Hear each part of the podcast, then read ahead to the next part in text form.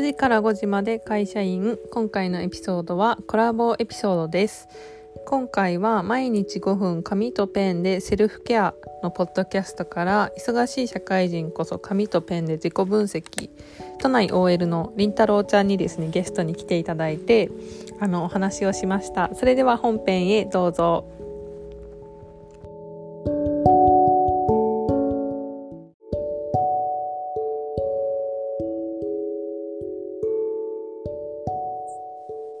えてますか？聞こえてます。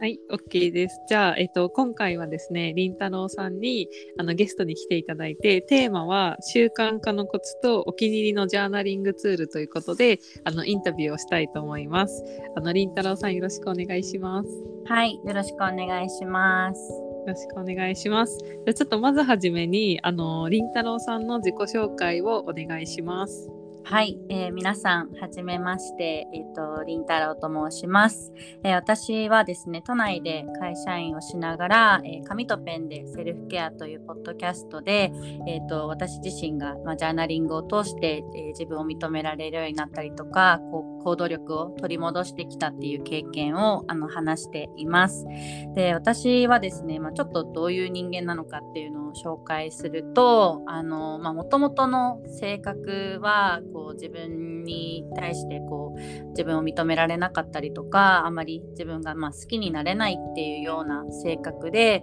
こう何をやっても自分はダメだとか価値がないとかっていうふうにま思ってたんですよね。でこうできてないことにばっかり目を向けて本当はこうできてることもであのあるしこう少しずつ成長してるのに、まあ、そういったこういい面ではなくて悪い面を見たりだとかこう人と比べてしまって落ち込んでしまっていました。で、まあ、それとこう仕事のモヤモヤっていうのがこうなんかダブルパンチで重なってこうしまいにはこう休みの日も本当はいつもだったらカフェに行ったりとかこうお風呂屋さんに行って楽しんでたのにそういうこともできなくなってなんかもう自分なんてダメだループに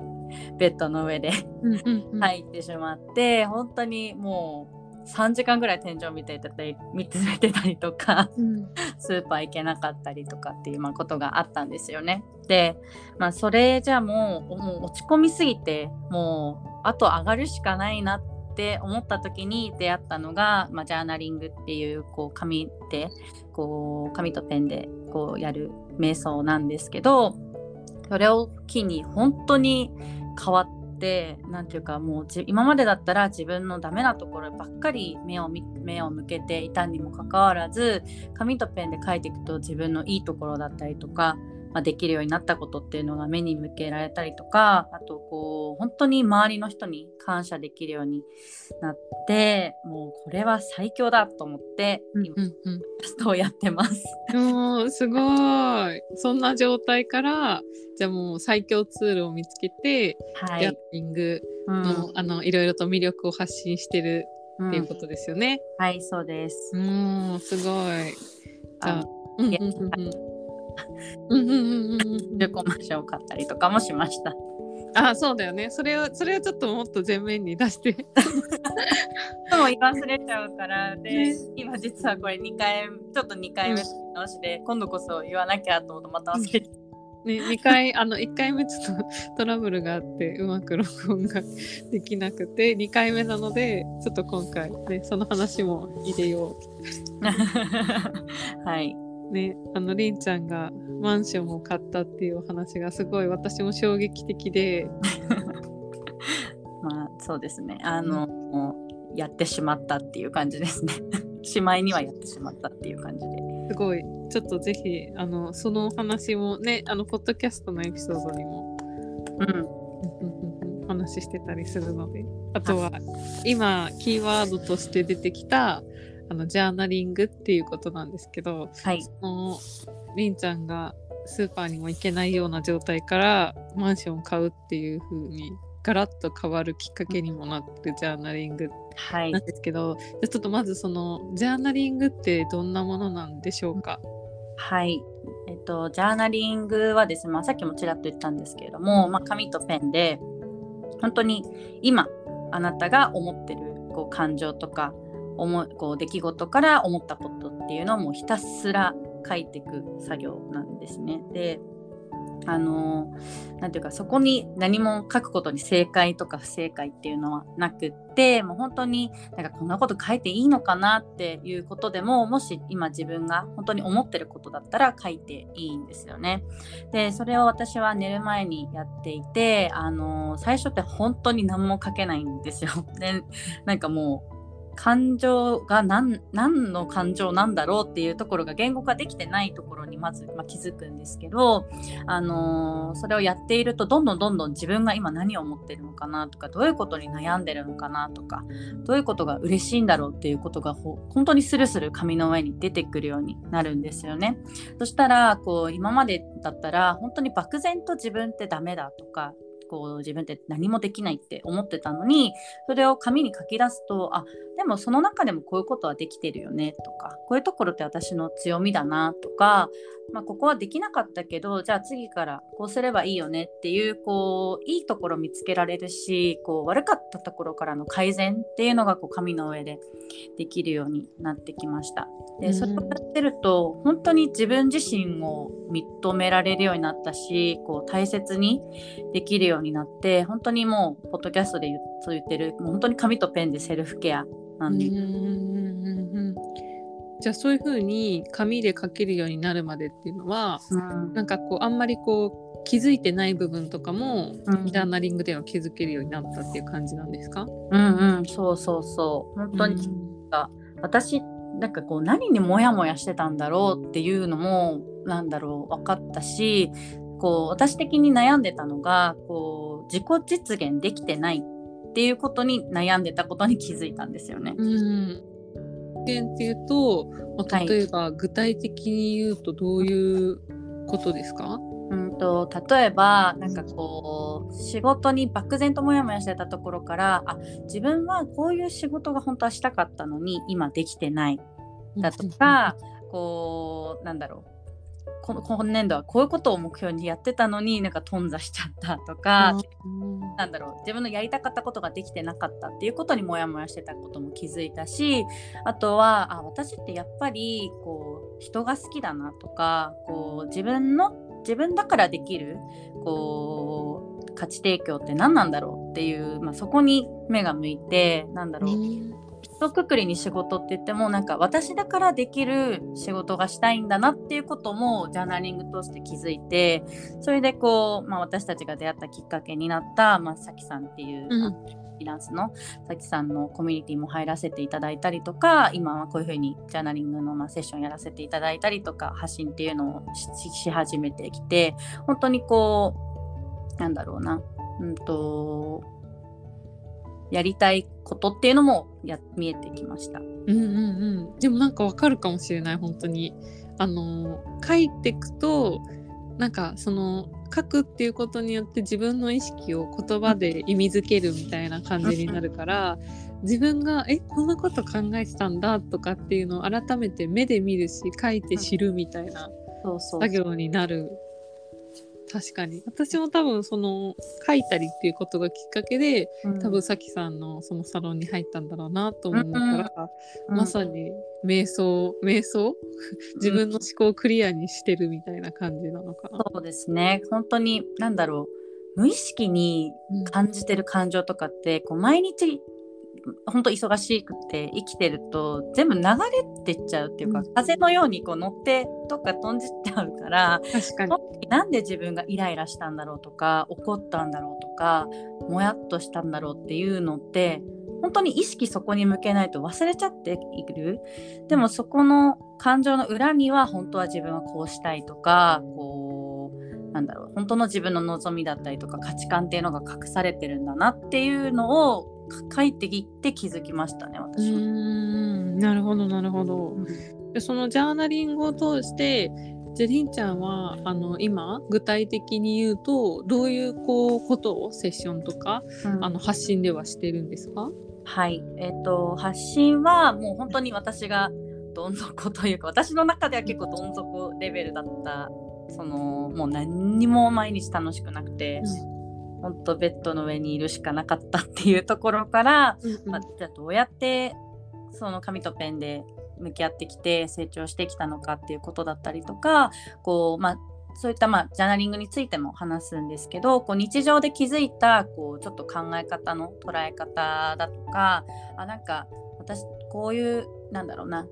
こういつももやっとすることとかイライラすることってあるけど見方を変えればこうだよねっていうこう私の生活から感じるこう思考の変え方だとか、うん、うん、そうですね。あと何話してるかな。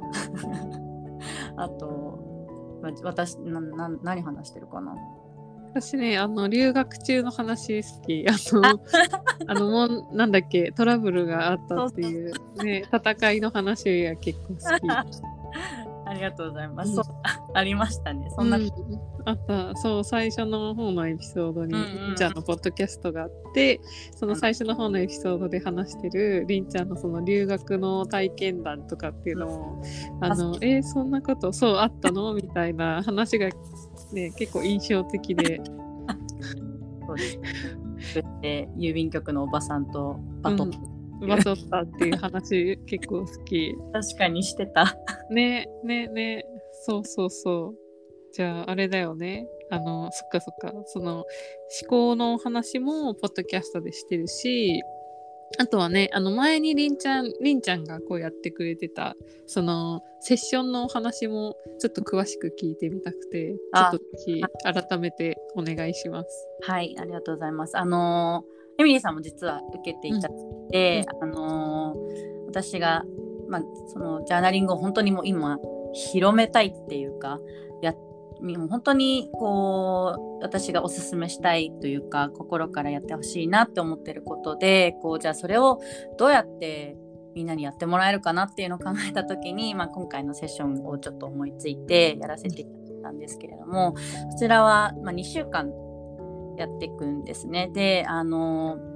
まあ、習慣化ってある程度時間がかかるので本当にまずは書くのを慣れるっていうところとあのその先に自分の心を整理したりだとか自分の行動を整理したりだとかっていうのをこう目的にあのやらせていただきました。であのエミリーさんにはちょっとスライドとかも用意しながら最初にこう先ほど言ったジャーナリングってこういうものですよとか習慣化していくにはこういうポイントがあってあの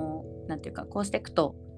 ややらないと気持ち悪くなる状態になりますよとかっていうのを、はい、あの最初にやらせていただいてで Zoom が全部で3回あるんですよね。で1回目がその最初の紹介で2回目が中間でじゃあ1週間やってみてどうでしたかっていうところからちょっとつまずいてるところとかやりながらなんかこれでいいかないいのかなっていう不安だとかっていうのを解消していったりとかじゃあ、えーと、じゃあ後半はこういうこともやってみましょうってちょっとプラスアルファでこうジャーナリングをちょっともうちょっと効果を出すようなことをアドバイスさせていただいてで最後、まあ、締めで、えー、最後のセッションではまた総まとめというかやってみてどうだったかとかっていうことをヒアリングさせていただいてます。うんうん、ねそうなんだよね。なんか最初の本ジャーナリングっていうのはどういうことなのかっていうのもちょっと聞いたりとかあとはりんちゃんのそのジャーナリングのセッションではどういうこう説問があるのかっていう話も説明してもらったりでこう毎日書いていくにつれてなんか私もこうこれでいいのかなって思った時にはりんちゃんにあのちょっと連絡してなんかこういう状態なんですけどこういう時はどうしたらいいですかとかって聞いてじゃあそういう時はこうしてみましょうっていうのをこう結構細かくあのアドバイスをもらったりしてであっという間にこう2週間経ってたっていう状態だったので、うん、そうそうそうそう。LINE のサポート、うん、の2週間の間はさせてただいてでさっきもエミリーさんあの言ってくださいましたけどやってみてちょっともやっとしてます。とか、うん、なんかこんな書き方でいいのかなとかって、うん、こう全部出してもらって、うん、はい私の方で大丈夫ですよとか あの、ね全面サポートしてく。全面サポート。で多分りんちゃんは覚えてると思うんだけど最初に受けた時の1回目のズームの時が私がもう本当にこうどん底期というか結構ちょっと状態的に悪い時だったからなんかその時の印象とかって覚えてますか？いやなんか本当に結構意気消沈っていう言葉が ぴったりだなっっていう感じでなんてなんて言うんだろう本当すごくこう無理をされてるっていうような印象はありましたね。なんかちょうどお休みされてすぐっていうタイミングでしたよね。でその時にあの、まあ、ちょっと病院とかも行きながら、うん、でもあのやりたいですって 言ってくださったので、うん、あの私もちょっとその中でこうやっていただくことがちょっと実際はちょっと心配というか、うん、ぱり書く書いて自分のことに向き合うって結構エネルギーがことなので、うん、そういうちょっとやっぱり体力がなかったりとかちょっと心が疲れてる時にやると逆にかえってこう負のループに、うんうんうんうん。実は危険性もあるのであの本当に何か気分が悪くなったらすぐやめてくださいっていうのも、うん。ね、すごい配慮してもらってそうそう。って言ったけれども、ね、実際は実際やっていただいてすごくこうあの最初こそはちょっともやっとしたりとか、うん、こう本当にネガティブにしか考えられなかったっていうところから、うん、それを全部書き出したら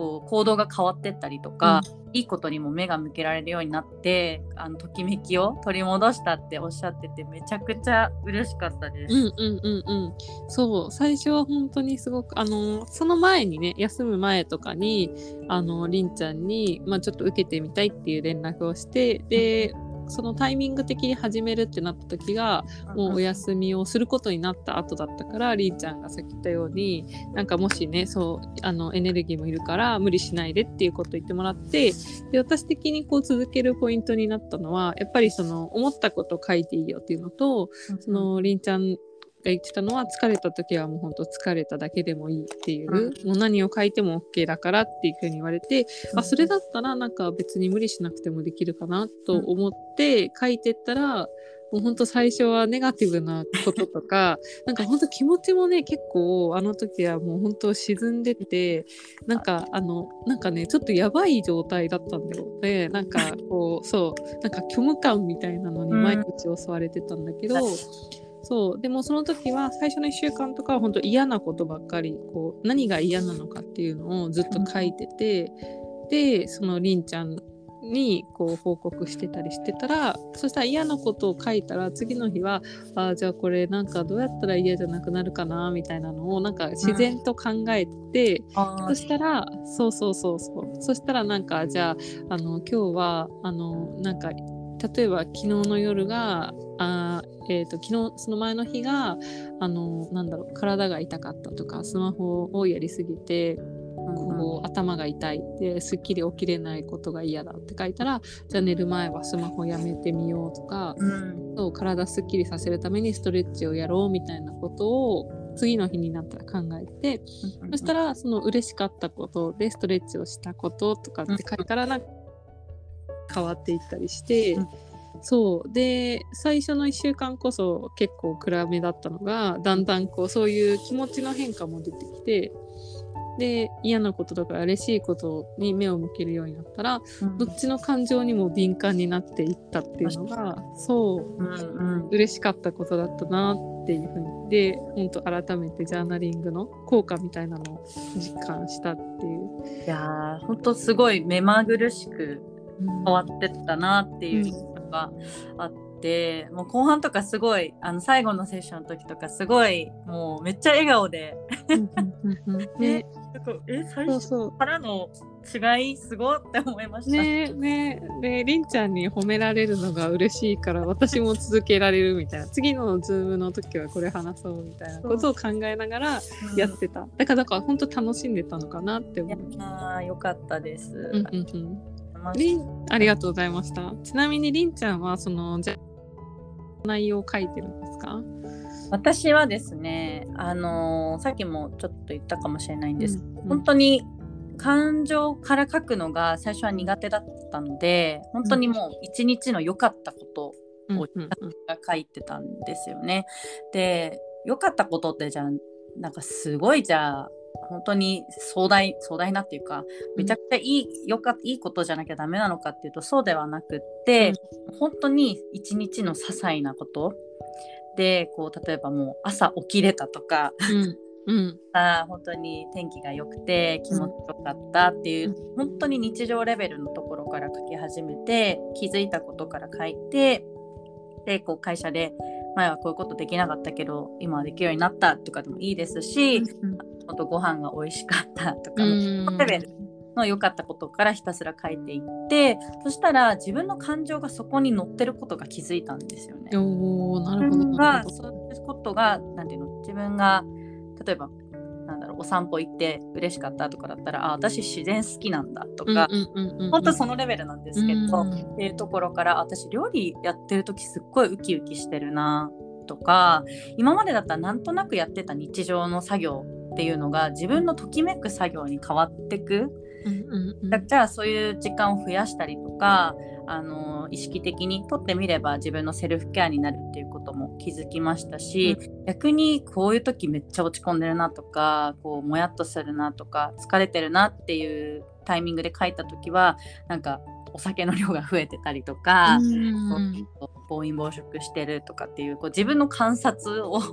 おなるほどね。それからも分かるんだね。そうそうそう。じゃあこういう時間ちょっと減らしてみようとか、うん、違うやり方でこう疲れを取ってみようって考えるきっかけにも、はい、なりましたね。なるほど。じゃあその続けるっていうことはなんかなんだろう。ナリングをこうやっててやっぱりこうちょっと聞いてみたいのが、うん、なかなかこうしたことない人にとってはなんかなかなかハードルが高かったりとか、うん、って思うんだけど例えばそのりんちゃんの習慣化のコツだったりできるようになったこうきっかけっていうのはどういうことなんですか？はい、えーと、私も本当にやり始めはあのー、これはなんか一ただ1日だけやっても意味ないなっていうのは、うん、なんとなくは思っててあの、うん、こういろんななんか確か私もやり始めたきっかけはなんか YouTube でそのめっちゃ落ち込んでた時に、うん、もうどうしようって思って自己肯定感上げる方法って YouTube で調べたら。えー、そうだったの？そうそうでそれにあのー、やっぱり習慣が大事っていうのが書いてあったからちょっと習慣化できる方法っていうのをちょっと調べて私がやったのは大きく分けて3つ、うん、と1つ目は、まあ、いつどこでやるのかを決める、うん、そうだからもう生活の中でなんとなくじゃあ時間があった時にやろうとかっていうとやっぱり毎日いろんなことがあるからできないんですよね、うん、だから私はもう寝る前ベッドでやるっていうのを決めてベッドの横にもうノートを置いたんですよ。うん。じゃあもう寝るってなったらもう手を伸ばせばノートがあるみたいな。そうそう。その寝る前にベッドに行った時にノートとペンを見るっていうのをトリガーにして、うん、あのー、書いてました。で2つ目は小さく始める。なんだけど本当にあのー、なんかやり始めてなんかたくさん書かなきゃいけないのかなとかこういっぱい意味のあることを書かなきゃいけないのかなって思いがち。でなんかこれでいいのかなっていうちょっと止まることもあると思うんですけど、うん、もうとにかくもう書けることからでいいんですよね。で1日本当5分もあれば5分ぐらいでも時間取れれば十分かなって思っていてあのもう本当にその時思ってることだとかあと本当疲れて書けない時とかってあると思うんですけど、うん、そういう時はもう書きたくないとか眠いとかって書いてもらうんですよね。うんうんうん、ね確かに。なんか私もりんちゃんにそれその気持ちを書いていいって言われた時に、うん、えそれありなの？って思ってなんか逆になんか自分に対してのハードルが下がったから、うん、あじゃあ別にジャーナリングっていいことを書こうとしなくてもいいんだとか無理にポジティブにならなくてもいいんだっていうことに気づいてからは、うん、本当楽しめた、うん、楽しめた、うん、うん、そうですね。なんか確かに私も他の方セッションとかやってても、ネガティブなこと書いていいんですねって言われて、うんうんうんうん、ネガティブな気持ちも本当に今まさにご自分が感じてることだからそれを丸ごと受け入れてあげるっていうのがこうまず大事なことなのでもちろん書いていいですよって言ってもうどんどん書いてもらってるっていう感じで。うんうんうんうん、なるほど。で3つ目が成果を見える化する、うん、あるんですけど、まあ、毎日なんとなくやっててもじゃあこうどれぐらい自分やってきたのかなとかっていうのはこう目で見るとモチベーションが上がるしこうなんだろうなんとなくやってるものがこう記録であ1週間連続でできたとかっていうとこう嬉しくなるじゃないですか。うんとやっていくとあのなんだろうやった先にこう今日もできたっていう自分を褒めるポイントにもなるので成果の見える化っていうのをやってました。で、あの私は一人習慣化 PJ って名付けて やってたんですけどあの横軸に紙を1枚用意してで縦に習慣化したい行動、うん、で横に日付もう今日だったら4月の何日っていうのを書いて毎日こう日付つけていってできたら色を塗るっていうのをやっていて、それで結構習慣化できたと思います。気づいたらやらないと気が済まないっていうか、書かなきゃが書きたいになってたんですよね。うんうん、えその紙っていうのはどこにこう置いてたの？あそれはもう壁のに貼って見えるところに貼ってました。うんうんうん、で私が、まあ、仕事してるデスクの、まあ、リモートなので家なんで仕事してるデスクのところに貼っておいてで寝る前に、あのー、書いたら色を塗るっていう感じやってました。うん、じゃあ自分でこういつも普段見える場所に置いておいて、うん、あの色が塗られてないなと思ったらちょっとこうもやっとじゃないけどやり忘れっていう違和感を感じるぐらいにそうですねなるように書かないと嫌ってなるようなっていうあのやりながら思ってたかもしれないです。でも確かに自分ができたことに目を向けるっていうのはすごい重要な気がする。うん、本当にあの皆さん本当に頑張ってるんですよね毎日。頑張ってる頑張ってる。私ももう本当どっちかというとやっぱネガティブだしこう自分なんてなんかもっと頑張んなきゃとかできないとかって思いがちなんですけど、うん、書いていくとめっちゃできてることあるんですよね。うんうんうん、でこう誰他の誰かが褒めてくれるとかこう評価してくれるっていうものじゃなくって多分まず自分で見てあげるできたこと。をでその上でじゃあちょっともやっとしてることとか自分に足りないものって何なんだろうって考えるのがすごく大事かなって思います。うん、本当にできてることがいっぱいあるので認め、うんうん、お疲れ様ですと言いお疲れ様です。そうだね。ちゃんともっと自分を褒める活動を日々取り入れていくっていうことは大事だよね。うん、うん、なるほど。え、そのじゃあ、りんちゃん的には最近自分を褒めたいエピソードとかありますか？褒めたいエピソードはいっぱいありますね。おおぜひぜひちょっとシェアを。自分だったら考えられないですよこんな、うんうん、ありますねなんて口をが避けても言えないです。けど。うんうんうんうん。本当毎日生きてるだけで偉いし、うん、うん、本当に。レベル低いですけど、うん、だしなんかこうポッドキャスト今やりながら、まあちょっと、うん、あのできるだけほ,、まあ、まあ、ほぼ毎日あげようとは思ってるんだけど、もその中でこう聞いてくださってる人からの感想をいただいたりとか、うん、こう元気もらってますっていうのをいただいたらすごい嬉しくなるし、うん、自分やっててよかったねって褒めて、うん、本当に。本当だよね、うん、あとこう自分の今の仕事ももうついついやっぱりできてないところばっかりがついてしまって、うん、あちょっとここをやっぱり直さなきゃなっていうのは思うんだけど書いていくとあ前できなかったけどこれめっちゃ自然にやってるじゃんとか気づくから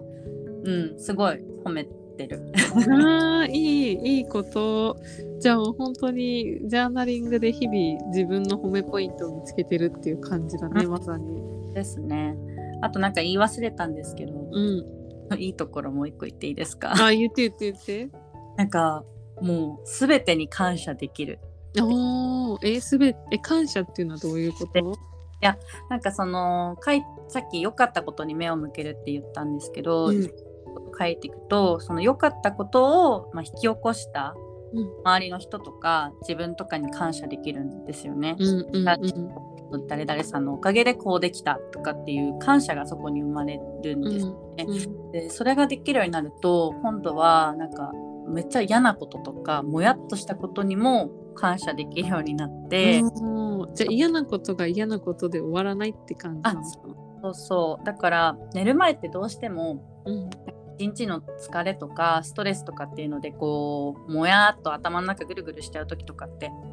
あると思うんですけどうん。それをこう書いていくとあでもここからこういうこと学べたなとかじゃあこれ起こさないために次こうしようっていうなんだろうネガティブがネガティブじゃなくなるさっきおっしゃった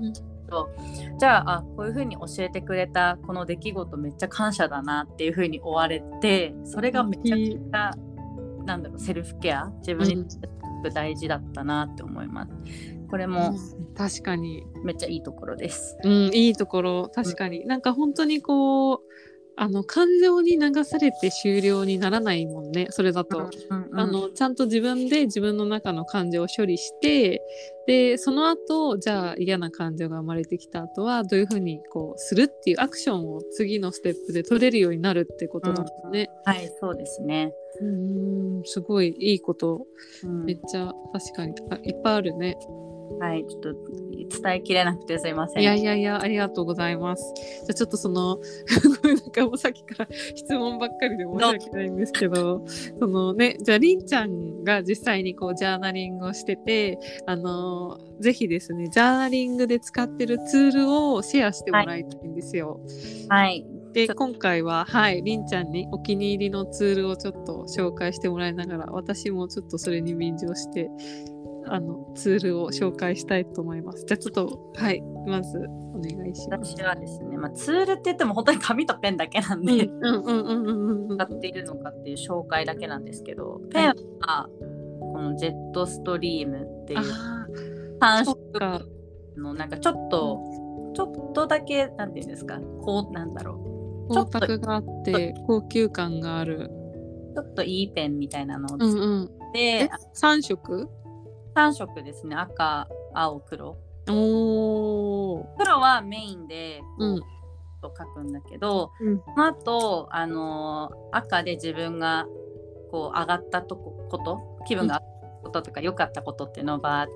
線を引いたりとかうん。青は逆に自分がネガティブなことからじゃあ次こうしてたらいいなとか自分こういう時落ち込むんだみたいなのを青で書いたりとかっていうのを私はしててうん。あのだから色分けができるのはいいかもしれないです。おお、良さそう。しかもかっこいい感じのね。ちょっとお高め感じが私は好き。うんうんうんうんうん。書いてる感がこう筆圧持ちは結構強めなんでこう、うんうんうん。しっかり書いてるっていう感覚が得れるペンが好きかもしれない。おお、いいですね。はい、でノートはうんさっきシェアしましたよね、エトランジェ・ディ・コスタリカっていう、うんうん。あの、うん文具屋さんに売ってるのであの1冊ほんと300円とかうん400円ぐらいで、B5 サイズの100ページあるおー大容量。けど大容量なんですけどいろんなカラーバリエーションがあって、あの私はもう5冊ぐらい買ってま5す。冊ぐらい。何色をちなみに使ってるんですか？え色はもういろいろあるんだけど、うん今は白白。白使っててあの本当やり始めはやり始めのは青かな。青。始まってもう毎月毎月じゃないね。半年に1回ぐらいで買い替えるんですけど。おお、じゃあ結構なスピードの速さで100枚を。そう。あのなんだろう。この時代はこの色だったなみたいなうのがん。結構自分で？そう。うんうんうんうん。本当に自分の電気みたいな感じで。いいね。しかもなんかそれこうリングノートでサイズもこうなんか使いやすそうなサイズだから、あの本当にね表紙が揃ってるだけでもすっきりして見えてかっこいいスタイリッシュな。そうですね。ノートは大きめの方がいいかも。うーん。大きめでこう狭いとどうしてもなんかスペース限られてるから、ちゃんと書かなきゃみたいな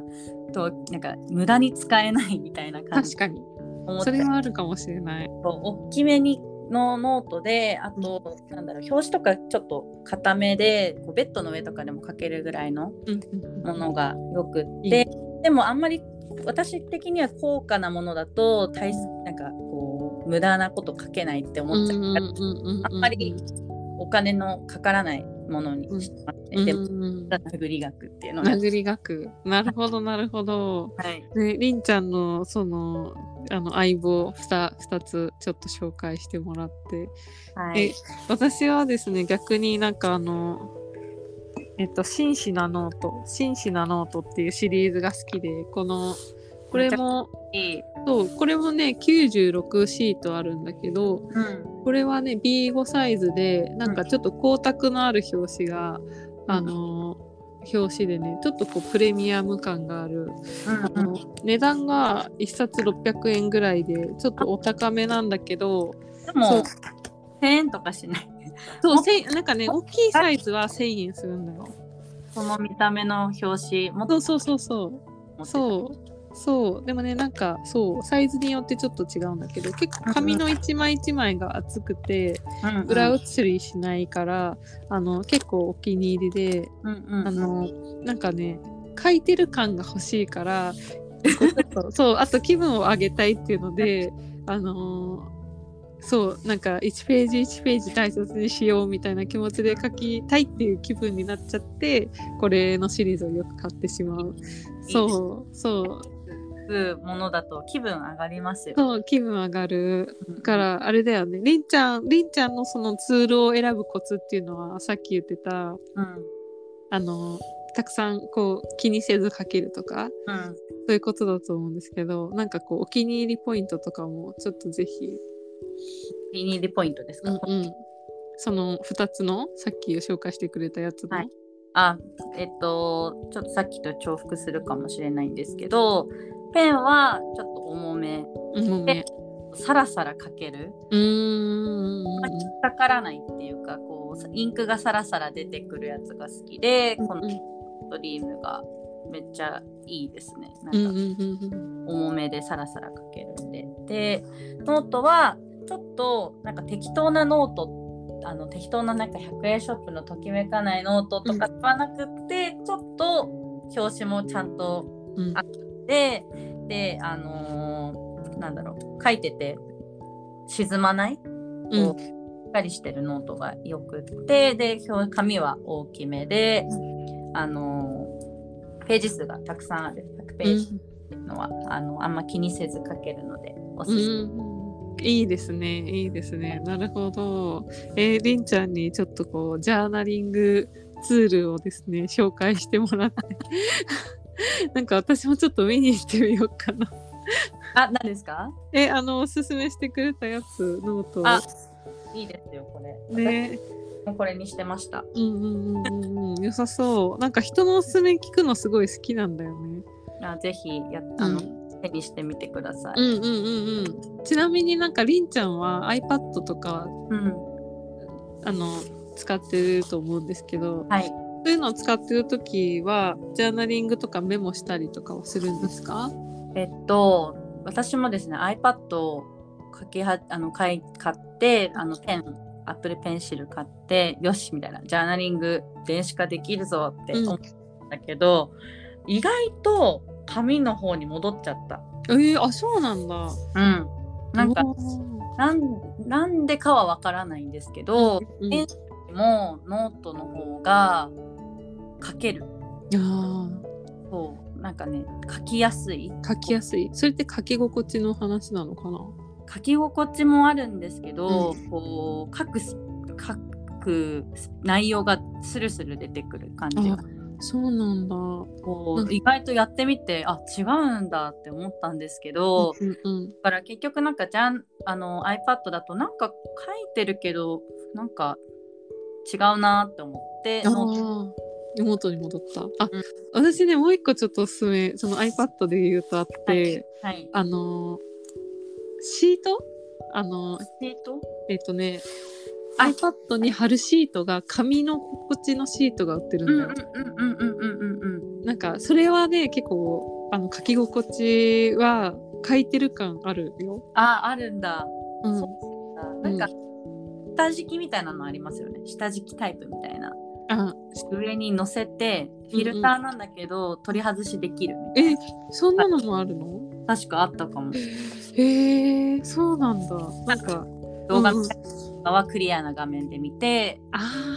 ー確はこのフィルターをつけるみたいなタイプもあるじゃないですか、確かに。見る見るのが多分確かに違いますよね。あの、こう見る方あのフィルム貼っちゃうとちょっと紙の方はちょっと曇るような感じになっちゃうから、そうそうでも確かに iPad でも多分あの全然書けるんですけど、うん私的にはノートがうやっん。なっていう今結論に至ってます。ああ、そうなんだ。なんだろうね、その違いは。わからないんですよ。説明できなくて申し訳ない。うんうんうんちょっともし何か気づいたりその後したらぜひ教えてください。どういう違いだったのかみたいな、としながらちょっと違いがもし分かったらまたうんうん、話そうかなって思います。待ってます楽しみに待って。ます、はい。ちょっと今日はですねりんちゃんに習慣化のコツとお気に入りのジャーナリングツールについてインタビューさせてもらいました。はい。あのありがとうございます。りんたろうちゃんありがとうございますああのじゃあ最後にですねりんりんたろうちゃんからお知らせだったりちょっとどこでりんたろうちゃんを発見できますかっていうのをちょっと教えてください。はい。えっと、私はもう、あの、どん底のベッドの上から動けない 状態から、あの、中古マンション買ったりとか、うんポッドやったりとかっていう、まあ、成長してきた過程っていうのを、あの、ポッドキャストで、まあ、ジャーナリングっていうものの紹介をさせていただいています。で、一番更新してるのは、ポッドキャストで、その次がインスタかな？ちょっとインスタはあのストーリーが多めなんですけどあの DM とかでよくポッドキャスト聞いてくださってる方と交流とかもそちらでしてます。であとツイッターも最近始めたのでそこはもっとライトな感じであの皆さんと交流したりとかこうポッドキャストでは言うほどでもない私の日常とかを、はい、発信とかをしております。でちょっと企画あのこれからまたイベントもどんどんやっていきたいなっていうふうに思っていてあの3月に一度お茶会をやったんですねでそこはセルフケアと自己分析を語るっていうテーマであのこのポッドキャストを聞いてくださってる方と実際に交流をさせていただいてで最近驚いたのがそのポお茶会に参加してくださった人同士がオフ会をしたっていう連絡があってえー、素敵そうなんです。で、あのーその方が本当に私をのこうえき私の出してるこう声のエネルギーをきっかけに本当に素敵な人に出会えてよかったですっていうことを言ってくださってあなんかそんなことがあるんだったらもっとやろうって思って、あのーこれからちょっとお茶会も企画していきたいなって思ってますのでぜひあのポッドキャストを聞いてくれたら嬉しいです。わあ素敵な出会いがあの輪が広がってるっていうのすごいね。そうなんですよえ驚きた。ーすごい。りんちゃんのポッドキャストがきっかけで。はい。だからもしかしたら本当にお茶会きっかけですごく気が合う人とかも会えるかもしれないしあの私もそんなきっかけ作りができたっていうのは本当に嬉しいことなのでこれからもどんどんやっていきたいなと思ってます。ぜひぜひちょっと楽しみにしてますね。はい。あよろしくお願いします。はい、はいじゃあちょっとそれではですね、りんたろうちゃん、今日はありがとうございました。はございました。